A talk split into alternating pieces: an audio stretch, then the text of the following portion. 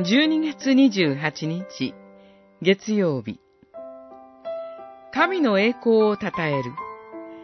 ヨハネの目視録19章。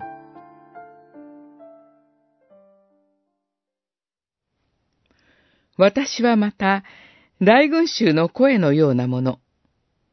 多くの水の轟きや、激しい雷のようなものが、こういうのを聞いた。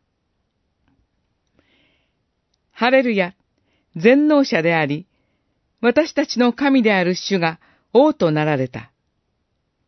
私たちは、喜び、大いに喜び、神の栄光をたたえよう。子羊の婚礼の日が来て、花嫁は用意を整えた。十九章、六節、七節。数百人のハレルヤコーラスを聞いたことがあります。重なる声の厚さに、ただ圧倒されました。きっと、天の大群衆の声は、もっと重厚なものであるに違いありません。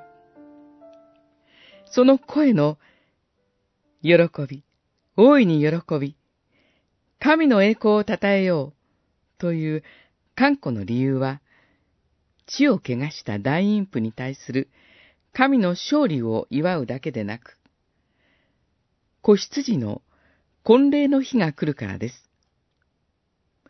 子羊、キリストの花嫁は神の教会です。